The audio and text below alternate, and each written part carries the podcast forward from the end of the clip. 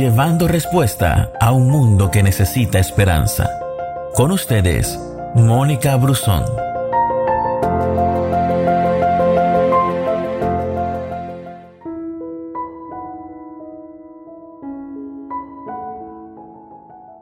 Dice la Biblia también que no debes codiciar ni su siervo, ni su sierva, ni su buey, ni su burro, ni ninguna otra cosa que le pertenezca.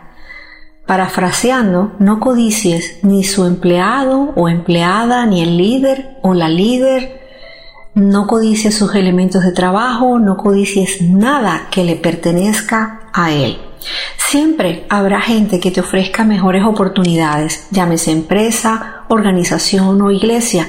El problema es cuando ofreces oportunidades a otros con una intención que no es correcta en tu corazón. Muchas empresas y organizaciones miran con preocupación el hecho que proporcionen a su personal entrenamiento y cuando menos lo esperan, esos trabajadores o esos líderes renuncian para irse a la competencia. A esta acción se le conoce con el nombre de robo de talento. Y es por eso que al escuchar el término robar, pensamos que quien comete esa acción es malo. Pero en realidad lo que busca esta persona es satisfacer sus necesidades. ¿Por qué? Porque puede que tenga un déficit de talento al interior de su organización. Sí, efectivamente existen organizaciones en, algunos países más que en otros que se dedican a sustraer de, de las demás organizaciones o de las demás entidades trabajadores, líderes inteligentes, capacitados, preparados y con experiencia laboral o ministerial en el caso de las organizaciones religiosas. Hay personas que han tenido en sus vidas fuertes momentos de escasez y eso puede llevarlo a dos cosas. Uno, querer tener mucho, codiciar y usar a otros para su beneficio. Y dos, atesorar dinero en el banco o atesorar aquellas cosas que eh, otros tienen pero él no. Y nos vamos volviendo miserables. Hay cosas en el corazón que deben cambiar. Las consecuencias. La codicia y la avaricia generan deslealtad, traición deliberada, especialmente para el beneficio personal. La codicia y la avaricia te corrompen, como es el caso de gente que se deja sobornar o, exige la recompensa ilícita antes de que los hechos se produzcan.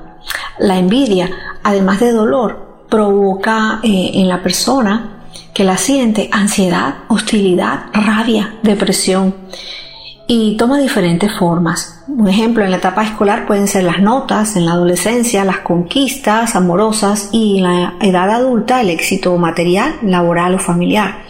La envidia no se transforma felicitando y elogiando al otro. La admiración solo puede darse cuando somos capaces de amar y para poder amar debemos aprender a valorar las habilidades, las cualidades, los ideales y el estilo propio de cada, de cada persona. Todos tenemos algo distinto que Dios nos ha entregado. Entonces, ¿qué hacemos? ¿Qué hacemos cuando alguna de estas actitudes se asientan en nuestro corazón? Primero que todo, luchar. Mientras más practiquemos el resistir, mucho menos tendremos la tendencia a ceder ante la tentación de la codicia, de la envidia y de la avaricia. Esto nos ayuda a sentirnos victoriosos. Lucas en el capítulo 12, versículo 15 dice, Estad atentos y guardaos de toda forma de avaricia, porque aun cuando alguien tenga abundancia, su vida no consiste en sus bienes. Gracias por escucharnos.